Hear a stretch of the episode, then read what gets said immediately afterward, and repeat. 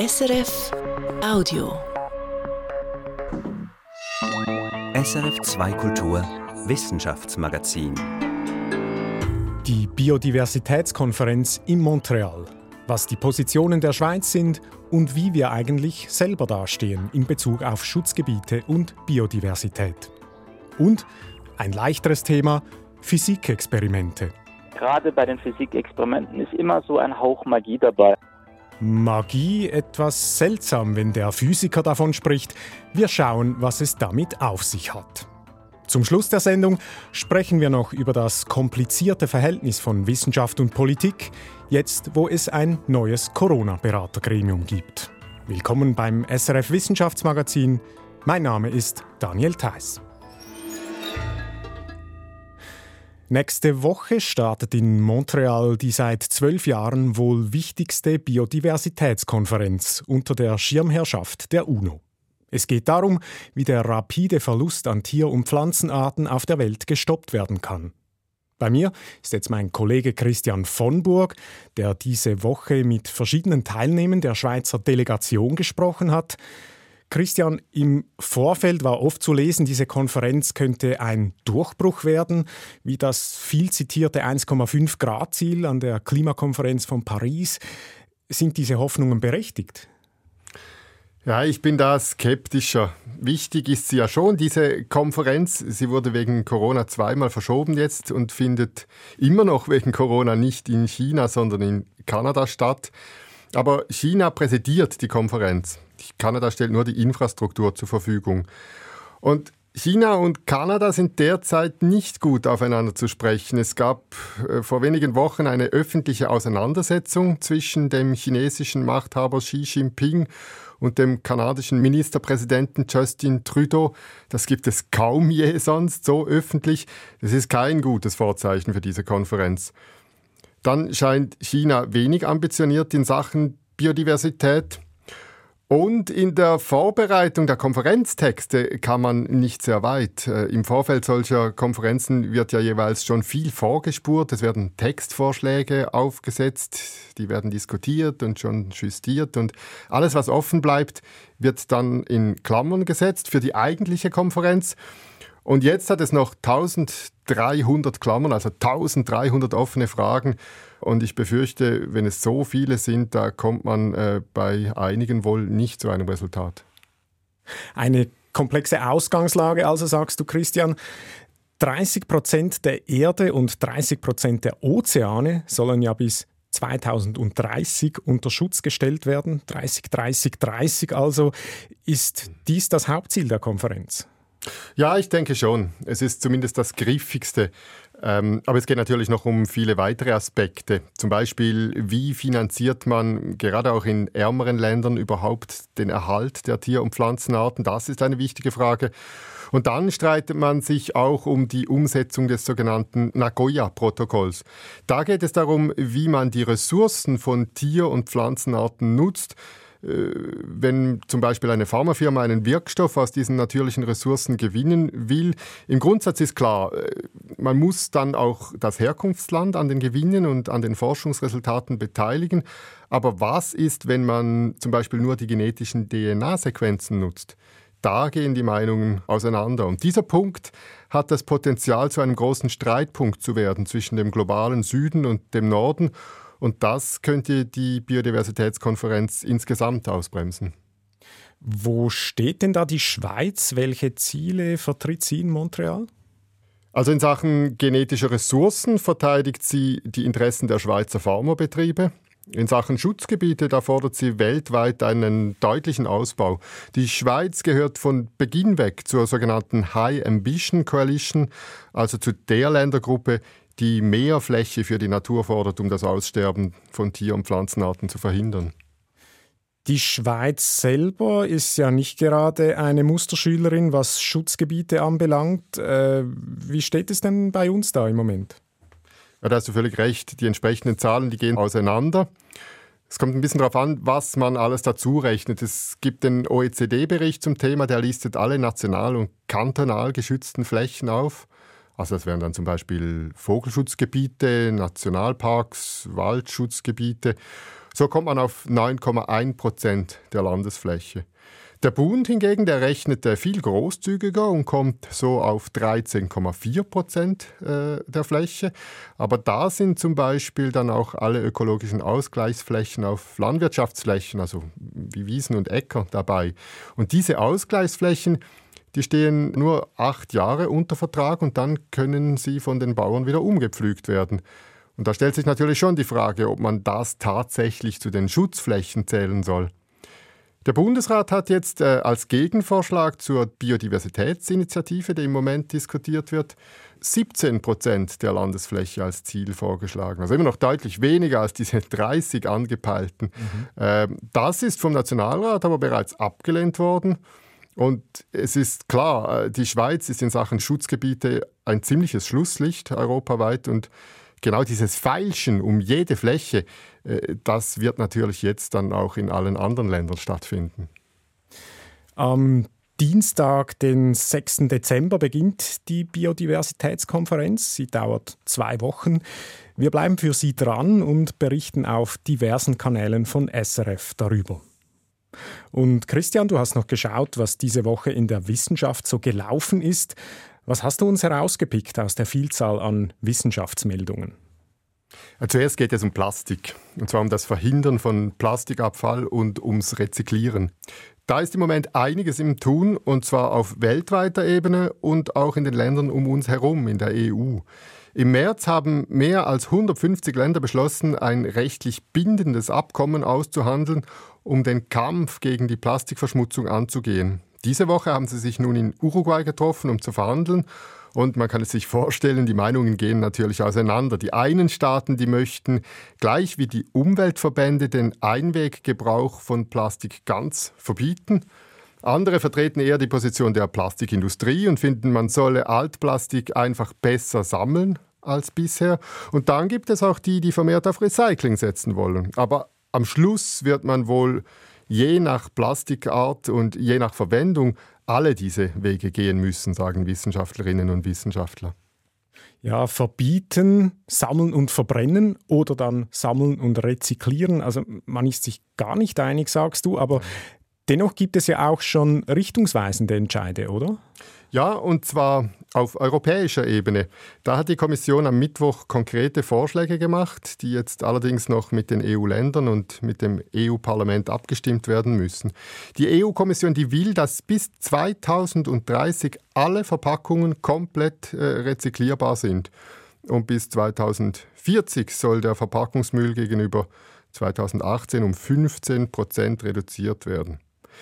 Diese Vorgaben werden zum Teil als zu wenig ambitioniert kritisiert, aber sie werden sich, weil unsere Wirtschaft so eng mit derjenigen der EU verknüpft ist, äh, sicher auch auf unser Land auswirken. Es geht langsam, aber man darf hoffen, dass das Problem der weltweiten Plastikverschmutzung nun ernsthaft angegangen wird. Und zum Schluss, Christian, geht es noch um Geschirrspüler, um eine auf den ersten Blick etwas beunruhigende Schlagzeile aus der Woche.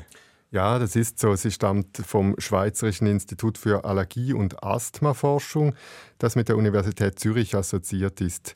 Gewerbliche Geschirrspüler in Restaurants und Mensen, die zerstörten die Schutzschicht unseres Darms, hieß es da. Diese Erkenntnis sei von großer Bedeutung für die öffentliche Gesundheit, ließ sich Professor Cesmi Aktis zitieren. Man müsse deshalb sofort Maßnahmen ergreifen, denn die Störung der Darmwand, die könne zu zahlreichen chronischen Krankheiten führen, wie zum Beispiel Nahrungsmittelallergien, Fettleibigkeit, Depressionen, aber auch Alzheimer. Okay, also eine Mitteilung und auch Forderung, die es in sich hat, würde ich meinen. Ist das denn wirklich so schlimm, wie es jetzt tönt auf den ersten Blick? Ja, wenn man sich die Studie genau anschaut, muss man sagen, das ist ein Hinweis, den es ernst zu nehmen gilt. Man muss das genauer abklären. Aber es ist noch viel zu früh, das so absolut zu sagen. Die Stoffe, die untersucht wurden, wurden an Organoiden getestet, also an im Labor gezüchteten Zellgruppen, die sich selbst zu Zellstrukturen organisiert haben, die dann wiederum der menschlichen Darminnenwand stark gleichen. Aber es sei zu früh, diese Resultate so klar auf den Menschen zu übertragen. Das sagte mir zum Beispiel Hendrik Nies, äh, Gastroenterologe vom Universitätsspital Basel der nicht an der Untersuchung beteiligt war. Also erst Laborstudien, sagst du. Was haben die Forschenden denn konkret untersucht? Sie haben gemessen, was nach den Spülgängen in den Geschirrspülern übrig blieb, also auf Tellern und Tassen. Bei den Haushaltsgeräten, also bei uns zu Hause, die waschen länger. Da gibt es am Schluss einen Durchgang nur mit Wasser. Und da werden die Rückstände genügend stark verdünnt. Bei den sehr schnellen Geräten in den Großküchen aber, da wird erst eine Minute mit Spülmittel und Wasser geputzt und dann gibt es eine weitere intensive Minute mit Wasser und Klarspüler, damit es schön glänzt und keine Kalktropfen bleiben. Ein Teil dieses Klarspülers bleibt auf dem Geschirr zurück und wenn wir dann aus einer Tasse trinken oder aus einem Teller löffeln, dann nehmen wir diese Stoffe mit auf. Aber das klingt ja an sich schon nicht sehr gesund, oder? Nein, das ist sicher grundsätzlich nicht gut. Das sehen auch viele andere Forschende so. Die vielen Tausenden von chemischen Stoffen, die wir so in unserem Alltag anwenden, die gehören nicht in unseren Körper und es gibt verschiedene Stoffe, bei denen vermutet wird, dass sie möglicherweise einen negativen Einfluss haben könnten. Wie hier im konkreten Fall das Alkoholetoxylat im Klarspüler. Aber wie gesagt, das ist bisher erst ein begründeter Verdacht, nicht der Beweis, dass es wirklich so schädlich ist. Besten Dank, Christian von Burg. Und jetzt ist Katrin Kapretz bei mir im Studio für ein ganz anderes Thema. Es geht um Physik und dazu hast du Musik mitgebracht. Lass hören. Äh. Was? Weihnachtsmusik ganz nach meinem Geschmack. Okay, okay, reicht. Weihnachtsmusik. Du bist also schon in Weihnachtsstimmung? Äh, mit Weihnachten kann ich nicht besonders viel anfangen. Aber ich stehe auf Adventskalender. Du hast einen Adventskalender? Genau genommen sogar zwei. Der erste, der beschenkt mich jeden Morgen mit einer Portion Kaffeebohnen, oh. verschiedene Sorten, Röstgrade. Wunderbar, damit ich überhaupt in die Gänge komme. Und um den zweiten Adventskalender, um den soll es hier ja nun gehen. Gut, dann erzähl mal. Ja, der besteht darin, dass ich jeden Tag ein physikalisches Rätsel auf YouTube gestellt bekomme. Der Kalender heißt Physik im Advent und er entstand auf Initiative des Physikprofessors Arnulf Quatt von der Universität Göttingen, der außerdem mitgeholfen hat, das Higgs-Teilchen zu entdecken. Ein Physikprofessor macht einen Adventskalender, das kommt sicherlich ganz schön knifflig raus, oder? Das dachte ich mir auch und war darum ganz schön gespannt auf das erste Rätsel, das am Donnerstag freigeschaltet wurde. Et voilà. Mm. Okay, also seid ihr bereit? Ja. Gut. Mein Partner und ich hatten an jenem Abend Besuch, den wir kurzerhand einfach mit vor den Laptop gesetzt haben, um gemeinsam das erste kurze YouTube-Video anzuschauen. Die Weihnachtsfrau kommt gerade vom Tischtennisspiel. Ach, das hat Spaß. Ja, Physikexperimente. Was war denn das erste Experiment am ersten Tag? Eine Flasche voll mit Wasser füllen, dann einen Ping-Pong-Ball oben auf den Flaschenhals setzen, diesen festhalten und die Flasche auf den Kopf stellen. Das Jetzt kehren und dann den Ping-Pong-Ball loslassen. was denkst du, was passiert? Ja, so spontan würde ich sagen, dass es alles runterfällt und es eine Sauerei gibt. Kannst du ja mal ausprobieren. Bei uns gab es zuerst auch mal theoretische Diskussionen, warum jetzt was genau passieren mhm. würde und so weiter. Aber dann schritten wir natürlich zum Experiment. Und mehr will ich hier gar nicht verraten. Nur so viel. Der Abend endete mit regen Diskussionen bei uns in der Küche neben den Waschbecken, weil dort haben wir das Experiment ausprobiert. Also was ist, was ist da unten der Wasserdruck? Der Unterdruck ist wir haben mit verschiedenen Flaschen rumprobiert. können wir jetzt austesten, wie viel Wasser genau. das... Genau. Weil jetzt mal mehr, mal weniger Wasser rein, Kräfte ausrechnen und so weiter und so weiter. Es war super, ich unterhielt mich großartig. Und wer hat aufgewischt am Schluss? Auch das verrate ich nicht. Okay. Aber warum soll man sich nun genau diese Physikvideos anschauen? Also ich meine, da gibt es ja ganz viel solche auf YouTube, da kann man sich stundenlang so Zeugs reinziehen. Warum jetzt diesen Adventskalender? Ja, was jetzt an dem so besonders sein soll, das wollte ich von Gernot Scherer wissen. Er ist Experimentalphysiker, arbeitet am CERN und betreut dort immer wieder Schulklassen, die zu Besuch kommen und kümmert sich eben darum, dass der Physik-Adventskalender des deutschen Professors auch in der Schweiz noch bekannter werden soll. Ich denke, dass es relativ kurze Videos sind und relativ einfache, kurze Experimente mit ein paar Minuten Vorbereitung und ein paar Minuten durchführen und ausprobieren, ähm, kann man da schon etwas machen. Die Experimente kann man wirklich mit einfachen Dingen nachbauen, die man bei sich zu Hause hat. Eben Ping-Pong-Ball, Wasserflasche, Büroutensilien und ähnliches. Und obwohl die kurzen YouTube-Videos in der Regel keine drei Minuten lang sind, kommt dabei durchaus echt eine coole Überraschung raus, fand ich. Und genau das sei auch ein Ziel dieses Kalenders, sagte mir Gernot Scherer. Gerade bei den Physikexperimenten ist immer so ein Hauch Magie dabei, einfach dieser Wow-Effekt. Da muss man darüber nachdenken, wie ist das möglich, warum, warum habe ich hier ein Objekt, das in der Luft schwebt oder warum kommt auf einmal so viel Dampf aus dem Behälter raus und dazu dann danach zu verstehen, warum es so ist. Und ganz ehrlich, ich fand es einfach erfrischend, abends kurz mal über etwas ganz anderes nachzudenken und zu diskutieren, so im Sinn von Futter fürs Hirn statt Gutzli-Futter im Advent. Plus, falls einer der Ehrgeiz packt, kann man auch etwas gewinnen bei diesem Physik-Adventskalender. Was kann man denn gewinnen? Einen Experimentierkasten wahrscheinlich. Hey, ganz im Gegenteil, überhaupt nichts solches Nerdiges. Weißt du, was der Hauptpreis ist? Eine Reise in die USA zu einem Spiel der NBA, der Nationalen Basketballliga. Okay.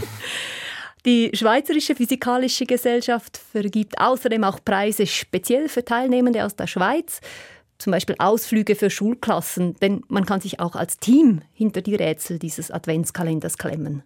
An wen richtet sich denn dieser Kalender? Besonders an Schülerinnen und Schüler zum Beispiel? Primär ja. Die Schwierigkeit der Experimente sei so gewählt, dass Jugendliche zwischen 11 und 18 Jahren diese physikalischen Rätsel lösen können. Und zwar eigentlich möglichst unabhängig von ihren naturwissenschaftlichen Vorkenntnissen, sagte mir Gernot Scherer. Das ist eine der Ziele von Physik in Advent eben, die Physik den Menschen beizubringen, ohne dass man vorher stundenlang sich irgendwelche Formeln äh, lernen müssen und so, dass, dass jeder im Prinzip auch ohne einen höheren Schulabschluss das verstehen kann und daran teilnehmen kann. Und denkst du, das gelingt? Ich kann mir gut vorstellen, dass diese kurzweiligen, einfachen Experimente durchaus helfen können, dass man Berührungsängste mit der Physik wirklich ein bisschen abbauen kann. Einen Tag nach dem Aufschalten eines bestimmten Experimentes kommt dann auch jeweils ein kurzes Lösungsvideo raus. Die sind durchaus lehrreich. Aber ich glaube, der große Gewinn ist vor allem, nach diesen zwei, drei Minuten am Laptop kann man sich dann voll ans Ausprobieren machen. Und das ist ja mittlerweile vielfach belegt. Wenn man durch eigenes Nachbauen und Nachvollziehen etwas lernt, dann geht das eigentlich am einfachsten und wahrscheinlich macht es auch besonders viel Spaß. Ein Adventskalender für Physik. Weihnachten steht vor der Tür und weil es so schön war, nochmals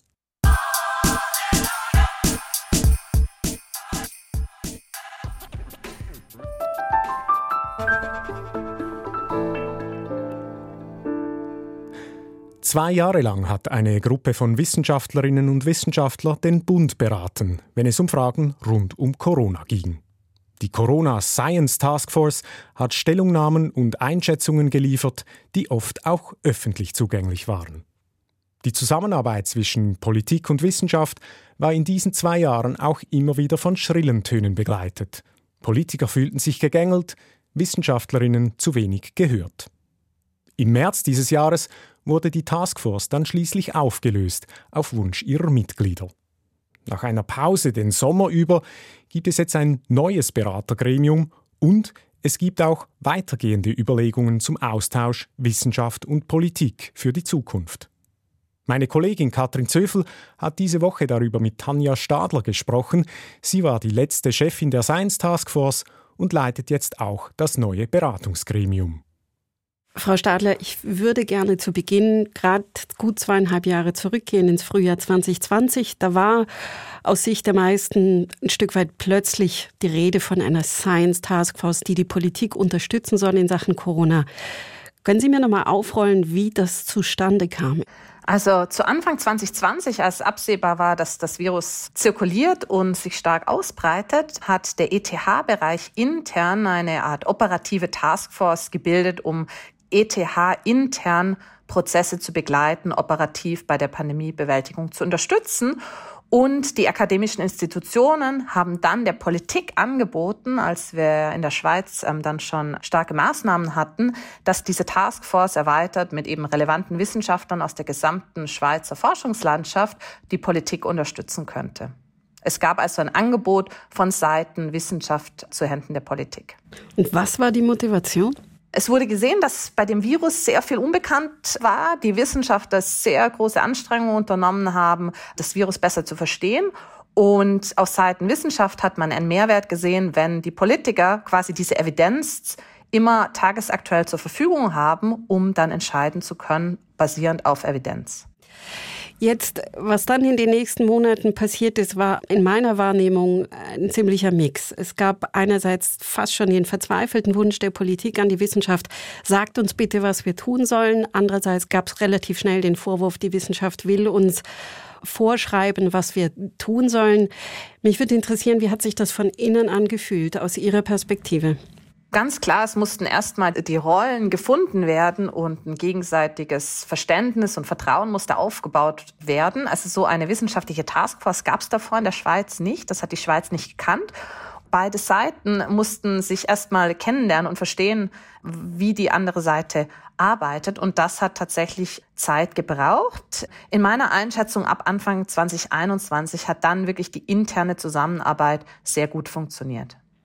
Sie sind jetzt schon Anfang 2021. Ich würde gerne noch mal ein paar Monate zurückgehen, Herbst 2020. Da wurden ja dann wirklich die Rufe auch öffentlich laut. Die Wissenschaft soll sich zurückhalten, soll sich nicht so viel öffentlich äußern. Es war die Rede auch von einem Maulkorb. Das sind recht heftige Ausdrücke, vor allem für die doch eher sanfte Politikkultur in der Schweiz. Was ist da schiefgelaufen? Also im Herbst 2020, denke ich, hat die Taskforce agieren müssen in einem sehr stark aufgeladenen politischen Umfeld. Und parallel hatten wir damals noch kaum Kontakt zu den Parteien und den parlamentarischen Gruppen. Und in der Stimmung kam es dann auch von Seiten Wissenschaft zu einzelnen Forderungen. Und als wir dann mit der Zeit den Austausch mit interessierten Fraktionen aufgebaut, gepflegt haben, haben wir gestartet, wirklich Evidenz darzulegen und intern zu besprechen, statt öffentlich zu fordern. Jetzt soll es ein neues Gremium geben, spezifisch für Corona, befristet bis Ende Juni 2023. Können Sie mir sagen, wie das aufgestellt ist? Also neu haben wir eben seit November ein wissenschaftliches Beratungsgremium. Hier denke ich wichtig im Vergleich zu dieser wissenschaftlichen Taskforce. Die Politik ist auf die Wissenschaft zugekommen und hat angefragt, ob sie wieder wissenschaftliche Beratung zum Thema Corona erhalten kann.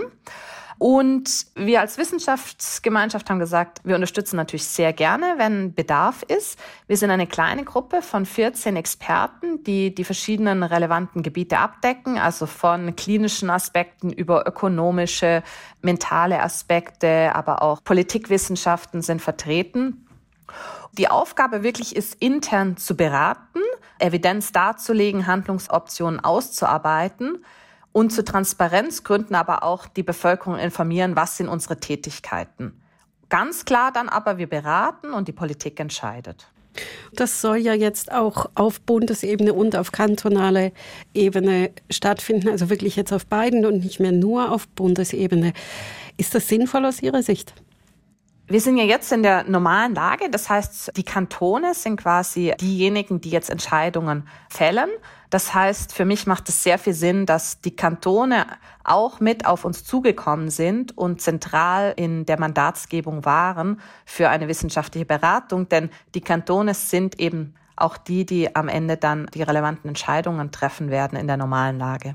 Und letzte Woche wurde dann auch bekannt, dass der Bundesrat die Bundeskanzlei beauftragt hat, für die Zukunft Konzepte auszuarbeiten, wie die Wissenschaft mit Politik zusammenarbeiten kann. Aus Ihrer Sicht, was müssen da die Rahmenbedingungen sein, damit das richtig gut klappt in Zukunft? Also ich denke, erstmal muss einfach definiert werden, was sind die Rollen, die Strukturen und die Prozesse. Und dann ist aber wirklich ganz wichtig, dass die Beziehungen und das Vertrauen gegenseitig aufgebaut werden und gepflegt werden, so dass dann wirklich an einem Tag eins einer Krise schon ein konstruktiver Dialog und Austausch stattfinden kann. Ich würde gerne noch so etwas wie eine Standortbestimmung versuchen. Also wo stehen wir in diesem Verhältnis zwischen Wissenschaft und Politik? Ist das eine Zweckehe oder vielleicht sogar eine arrangierte Ehe, wo der eine Teil jetzt mit dem anderen zusammenarbeiten muss, auch weil man aufeinander angewiesen ist, um Ziele zu erreichen? Oder wird daraus jetzt vielleicht so etwas wie eine äh, Liebesheirat? Also wo stehen wir da? Also ein Bild, das mir sehr zusagt, wenn ich mir Wissenschaft und Politik anschaue, sind Geschwister. Das heißt, die existieren beide, sie sind selbstständige Individuen, die sind da und haben ihre Daseinsberechtigung für ihre jeweiligen ähm, Fragestellungen, Herausforderungen. Es gibt aber in einigen Themen Überschneidungen, wo dann eine konstruktive Zusammenarbeit einen deutlichen Mehrwert bringt. Das ist ein sehr neutrales Bild, das Sie da gewählt haben. Geschwister können ja völlig zerstritten sein. Sie können sehr eng miteinander verbandelt sein. Es kann sehr viel Konkurrenz geben. Das Bild lässt eigentlich noch relativ viel offen, oder? Ja, und ich denke, das symbolisiert auch die verschiedenen Stadien, wie Politik und Wissenschaft agieren können. Und ich denke, ähm, aber wie in jeglichen ähm, auch menschlichen Beziehungen, wenn man sich zusammenrauft und zusammen ähm, quasi nach Lösungen sucht, ist das oft mehr wie die Summe der Einzelteile. Und ich denke, wir sind momentan in einem Stadium, wo diese beiden Geschwister wirklich ähm, miteinander sich austauschen und gegenseitig einen Mehrwert sehen. Katrin Zöfel im Gespräch mit Tanja Stadler. Sie ist Professorin für Biostatistik an der ETH Zürich und die Leiterin des neuen wissenschaftlichen Beratergremiums für Corona zu Handen der Kantone und des Bundes. Wie in der Schweiz Wissenschaft und Politik zusammenspielen oder eben auch nicht, hat die Wissenschaftssendung Nano diese Woche näher angeschaut. Unsere Kolleginnen haben mit diversen Akteuren geredet und stellen unter anderem auch die Frage, wie weit sich Wissenschaftlerinnen und Wissenschaftler in die politischen Diskussionen einmischen sollen. Die Nano-Sendung finden Sie auf SRF Play oder auf unserer Sendungsseite vom Wissenschaftsmagazin verlinkt. Und damit sind wir am Schluss des aktuellen Wissenschaftsmagazins von Radio SRF. Uns können Sie natürlich auch als Podcast hören. Produzentin dieser Ausgabe war Felicitas Erzinger und mein Name ist Daniel Theiss. Das war ein Podcast von SRF.